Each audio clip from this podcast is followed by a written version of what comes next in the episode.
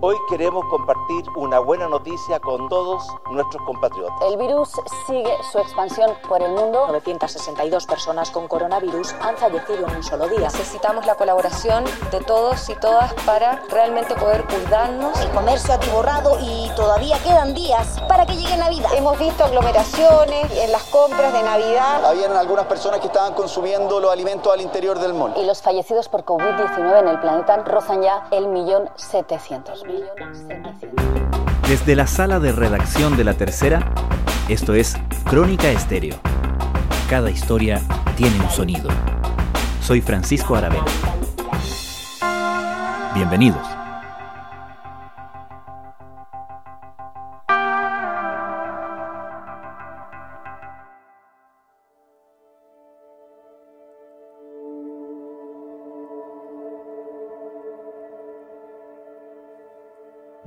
Esta noche, cuando la gran mayoría de los chilenos celebre la Nochebuena, casi 700 personas estarán internadas en una unidad de cuidados intensivos. La mayor parte de ellas conectadas a ventilación mecánica, intentando sobrevivir al COVID-19. Esta noche, las familias de más de 16.000 personas en Chile enfrentarán la Navidad con la tristeza de haber perdido, este año, a un ser querido a causa del coronavirus. Sin embargo, los días previos a Navidad hemos visto imágenes de multitudes repletando centros comerciales y personas llevando una vida social casi como si no existiera un virus potencialmente mortal circulando entre nosotros. Las autoridades han decretado restricciones de movimiento aunque relajando los horarios de toque de queda para la Nochebuena y el Año Nuevo. Pero en los hospitales y clínicas, los trabajadores de la salud siguen enfrentando un panorama preocupante. Mientras, las noticias de los estragos de la segunda ola en Europa anticipan un panorama aún peor para el futuro cercano. ¿Cuánto puede realmente aliviar esta realidad la llegada de las vacunas y el inicio del proceso de vacunación en Chile? ¿Qué debemos hacer para pasar una noche buena segura? Hoy en Crónica Estéreo conversamos sobre esto con la doctora Claudia Cortés, académica de la Facultad de Medicina de la Universidad de Chile, infectóloga de la Clínica Santa María y vicepresidenta de la Sociedad Chilena de Infectología comenzamos por preguntarle cuán preocupada está observando lo que está sucediendo en Chile con el virus.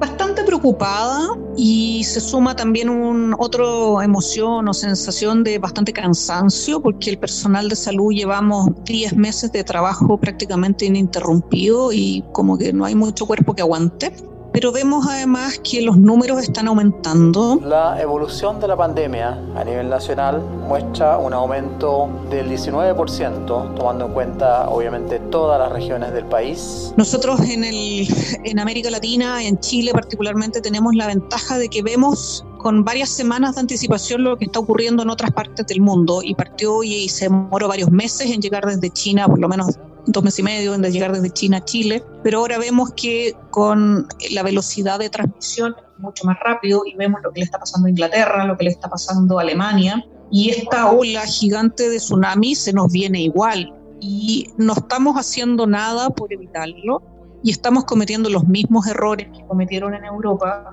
que es entrar al verano y relajarse. Alemania registra un nuevo pico en el número de muertes por COVID-19. 962 personas con coronavirus han fallecido en un solo día. Además, más de 5.200 pacientes de COVID-19 reciben actualmente cuidados intensivos, con cifras particularmente altas todavía en el estado de Sajonia. Entonces, estoy bien preocupada porque también entiendo, y a mí también me pasa, que llevamos 10 meses de esta situación súper extraordinaria y estamos aburridos de usar mascarilla y estamos aburridos de no poder ver a nuestra gente.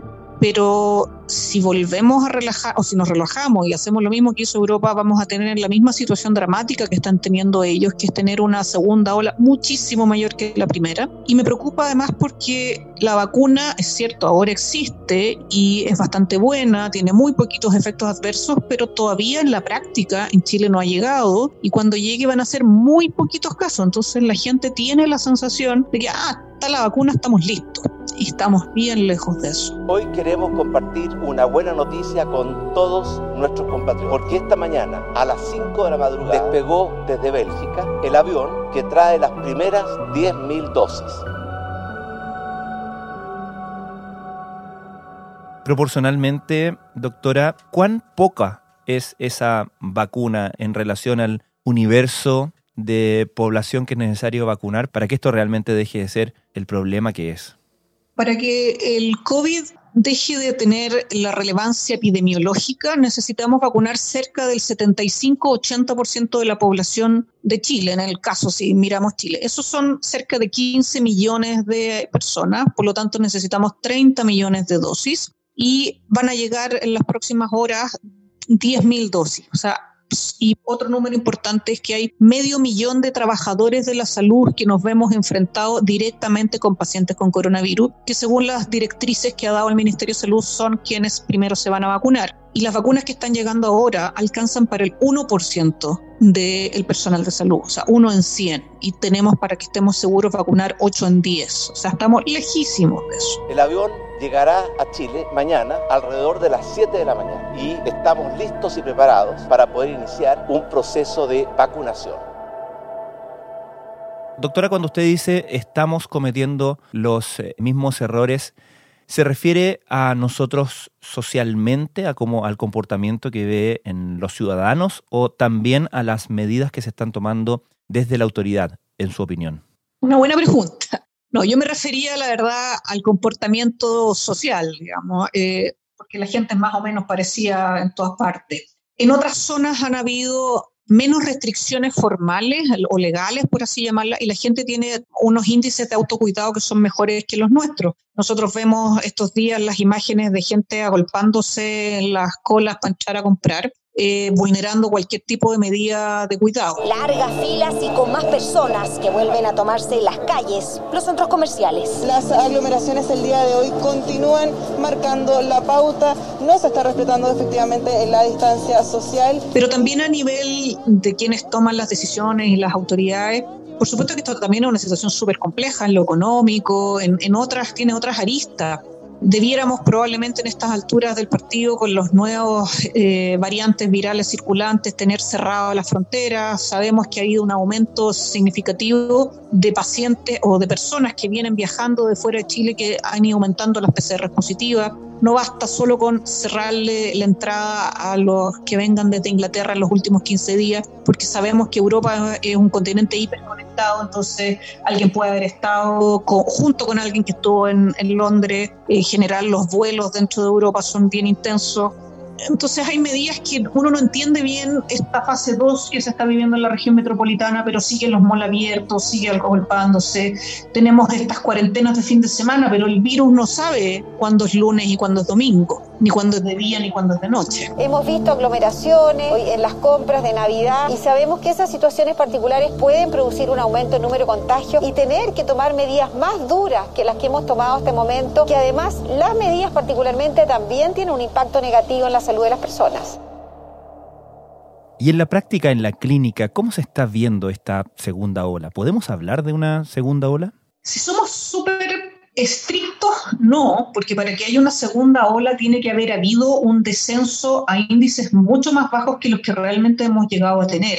En Europa sí, porque ellos bajaron del 2% de positividad de las PCRs. Nosotros nunca hemos estado bajo el 4, ya vamos en el 5,7 en lo que uno siente en los servicios de urgencia y en las hospitalizaciones es que ya han ido aumentando los casos. No hemos llegado a los niveles que fueron realmente dramáticos de junio, pero estamos como a principios de mayo. Entonces, si no hacemos mucho, la trayectoria va a ser la misma o peor que la que vimos. Y también ocurre que esto es como un, fren, un tren perdón, que es difícil de frenar, porque va toda máquina. Necesitamos la colaboración de todos y todas para realmente poder cuidarnos, evitar los contagios. Sabemos que vienen unas fechas que son sumamente importantes para la familia, pero también queremos estar todos juntos en las fechas que vienen en los próximos años. Yo quisiera que la gente entendiera la relevancia de seguir cuidándose, porque todavía no hay vacuna disponible.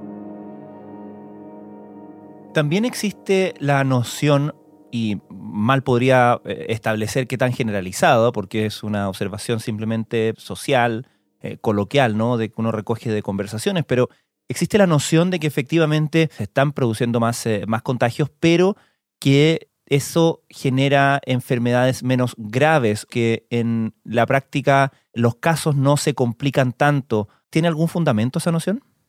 La verdad es que no. Lo que hemos visto es que la edad de quienes se están contagiando en este momento es menor y sabemos que efectivamente los cuadros más graves ocurren sobre los 60 años y la edad en la primera periodo, por lo menos en la región metropolitana en junio, era alrededor de 56, 57 y ahora ha bajado eh, peri 40. La edad promedio de los nuevos casos positivos por coronavirus, la edad promedio es de 39 años de edad. Acuérdense que antes era de 54 años de edad. El aumento de las fiestas clandestinas y el poco compromiso, desgraciadamente, de alguna parte de la población y su falta de compromiso además con los adultos mayores puede llevarnos a lamentar un aumento en las hospitalizaciones y en los fallecidos. Esa gente que es más abundante va a contagiar a otras personas. Y en algún minuto lo que está súper establecido en todo el mundo y ha sido igual, no importa dónde, es que el 20% de la gente que tiene COVID necesita hospitalizarse porque necesita oxígeno y un 5% necesita ventilación mecánica. Y cuando aumenten los números, vamos a tener esos números de gente hospitalizada y de gente en ventilación mecánica si es que llegamos a tener los ventiladores disponibles, porque en este momento las UCI están bastante llenas con muchos que son con pacientes que no tienen coronavirus, que tienen otras enfermedades. El virus sigue su expansión por el mundo. Hay ya más de 76 millones de casos acumulados desde que empezó esta pandemia y los fallecidos por COVID-19 en el planeta rozan ya el millón 700 mil. Después de que pasó la ola mayor, nosotros, el personal de salud, eh, no vimos un gran relajo porque empezaron a llegar todos los enfermos con otras cosas, los que se estuvieron varios meses esperando en su casa. Entonces, pacientes que han llegado muy graves, con otras patologías, que han tenido una evolución torpia, que están en cuidados intensivos y que es un paciente que no, lo, no le puedo quitar el ventilador a uno para ponérselo a otro, digamos. Entonces, ahora más tenemos ese tema, que en junio teníamos donde derivar pacientes, podíamos llevar pacientes a Temuco, a Concepción, pero ahora eh, la ocupación de camas críticas ha sido, eh, está aumentando a lo largo de todo el país, no tendríamos a dónde derivar y el agotamiento del personal de salud es transversal a todo el territorio. ¿Y cuál es, a propósito de la pregunta que le hice hace un minuto, la noción más prevalente, la noción equivocada más prevalente que usted tenga que despejar respecto de en qué situación estamos frente a la enfermedad? A mí me parece que ha habido una especie de error no forzado, me imagino, comunicacional, poniéndole muchísimas esperanzas a la vacuna. Y la vacuna es buena y funciona, como ya te decía, pero todavía no tenemos un número de vacunas eh, disponibles. Nuestro plan de vacunación contempla vacunar al grueso de la población crítica durante el primer trimestre del año 2020 también contempla vacunar a una parte significativa de la población objetivo durante el primer semestre del próximo año. Entonces, hasta que no tengamos la vacuna en el territorio nacional y distribuido a lo largo de todo el país, tenemos que seguir cuidándonos igual, exactamente igual que antes, porque van a pasar varios meses. Y si yo me relajo, porque total la vacuna ya existe, eh, van a aumentar los contagios, van a aumentar las muertes. Es esa mi sensación de que de que no podemos hacer toda una escena cada vez que llega una vacuna o un anuncio porque está creando una falsa sensación de seguridad y no tenemos eso disponible. Al mismo tiempo, doctora, está también el problema o el plan para generar en la población la seguridad de que una vez que las vacunas lleguen, que la gente se vacune, ¿cómo pueden convivir ambos mensajes en su opinión? Ah, pero no son para nada mensajes eh, contradictorios. Uno es la vacuna es muy buena y funciona muy bien Y yo quisiera, lo que más quisiera es que tuviéramos los 30 millones de dosis de vacuna disponibles. El mundo comienza a recibir estas primeras dosis, aunque en Chile no todos parecen convencidos al respecto. ¿Por qué es tan importante vacunarse? Hay que explicarle a la gente que una vacuna para que llegue al mercado, es cierto que ha habido una aprobación extraordinaria, pero lo primero que se ve es la seguridad y esos son los famosos estudios fase 2, en que se ajusta la dosis y que sea seguro. Y los estudios fase 3, que son los que se han hecho aceleradamente, son los que ven que la vacuna sea efectiva. Sin duda lo que nos van a inyectar es seguro y no nos va a generar eh, grandes efectos adversos. Nos dolerá quizás el brazo, podremos tener uno o dos días de fiebre, efectos muy menores comparados con, con enfermar coronavirus. Y hasta ahora lo que sabemos es que la efectividad de la vacuna, la única vacuna autorizada en Chile, es buena la gente tiene que vacunarse. El punto es que no vamos a tener todavía vacuna disponible para todos, todo lo rápido que quisiéramos. Pero las vacunas es segura, hay mucha tecnología atrás. Mucha gente dice, pero ¿cómo pudieron desarrollar una vacuna en un año o en menos de un año? Y la verdad es que no se partió de cero. Hay vacunas, eh, se estaban estudiando vacunas para SARS, que es un primo hermano muy cercano de SARS-CoV-2, de hecho tienen el mismo nombre. Y había trabajo en eso de varios años, por lo tanto se tomó ese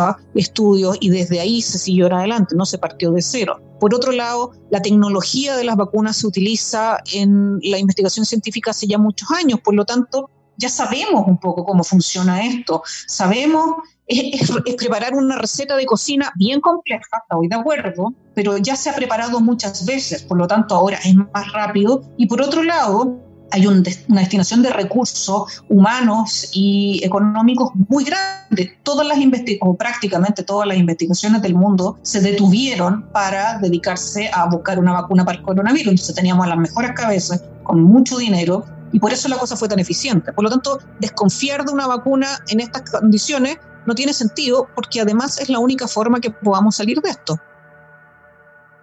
Respecto de cómo está funcionando la comunicación, en su opinión, entre la comunidad científica y los especialistas y el gobierno y cómo se están comunicando los fundamentos con los cuales se están tomando medidas. ¿Qué observaciones tiene? El CABEI, el Comité Asesor de Vacuna, es gente eh, muy competente y muy eh, bien calificada y ellos han dado las asesorías, ellos no son, no dictan la pauta, sino que solo dan las recomendaciones y en general se han ido adoptando las recomendaciones esto en cuanto a vacunación. En cuanto a otras cosas, en general la comunidad científica hemos sido bastante dejados de lado, la Sociedad Chilena de Infectología, que yo soy vicepresidenta, nunca hemos sido o fuimos muy inicialmente en marzo convocados a trabajar, eh, lo mismo con la Sociedad de Epidemiología, Medicina Intensiva, no hubo una participación muy masiva. Ahora, ya en el fondo establecimos cuáles son los protocolos, ya sabemos cómo se tratan los pacientes desde el punto de vista clínico estricto. Y ahora, al menos en el proceso de vacunación o de decidir qué vacunas usar, a quiénes vacunar primero, eh, sí se ha tomado en consideración la opinión y las sugerencias del CABEI, que es este, esta comisión. Eh, desde el punto de vista comunicacional, yo creo que es súper majadero, yo creo que la gente está aburridísima de escuchar usen mascarilla, lávense las manos y párense un metro y medio pero esa es la vacuna que tenemos hoy disponible. Es una vacuna, comillas, por supuesto, muy efectiva. Si la gente hace eso, las posibilidades de contagiarse son bastante bajas, no son cero, por supuesto, pero son bastante bajas. Y, yo creo que ha faltado una comunicación del riesgo y una educación correcta. Es, incomprensible para mí que la gente se agolpe afuera de un mall eh, sabiendo que las probabilidades de que parte de esa gente se contagie y algunos de ellos se van a morir, ah, porque así es el cuento. Finalmente, doctora, si usted dependiera y tratando de ser realista naturalmente, ¿cómo debería una familia chilena promedio celebrar esta noche, la Nochebuena? Con su burbuja, con la gente que, comparte su techo y si tienen y si han estado razonablemente bien aislados y cumpliendo bien las medidas de aislamiento, podrán juntarse con otra burbuja pequeña, con los padres o los hermanos, eh, idealmente al aire libre, mantener una comida en los espacios más abiertos. Sabemos que la transmisión intradomiciliaria o en espacios cerrados es mucho más alto y sabemos que una de las actividades más riesgosas es el comer. Y cuando uno se junta en Navidad, come y toma Cuando uno toma, habitualmente se le olvida ponerse la mascarilla de vuelta. Es bien utópico pensar que uno va a estar adentro de una casa con su familia todos con mascarilla. sabemos que esa no es la realidad. Al menos entonces estemos en un lugar abierto o en un balcón o con las ventanas ampliamente abiertas o en el patio si tenemos la posibilidad y con el menor número de personas posible.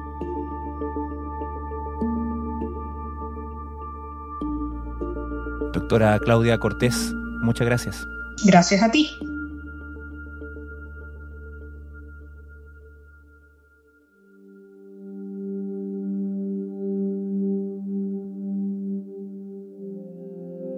Con respecto a la Navidad, quiero decir que el toque de queda eh, extendido en Nochebuena, es decir, el 24 en la noche, será desde las 2 de la mañana hasta las 5 de la mañana del día 25.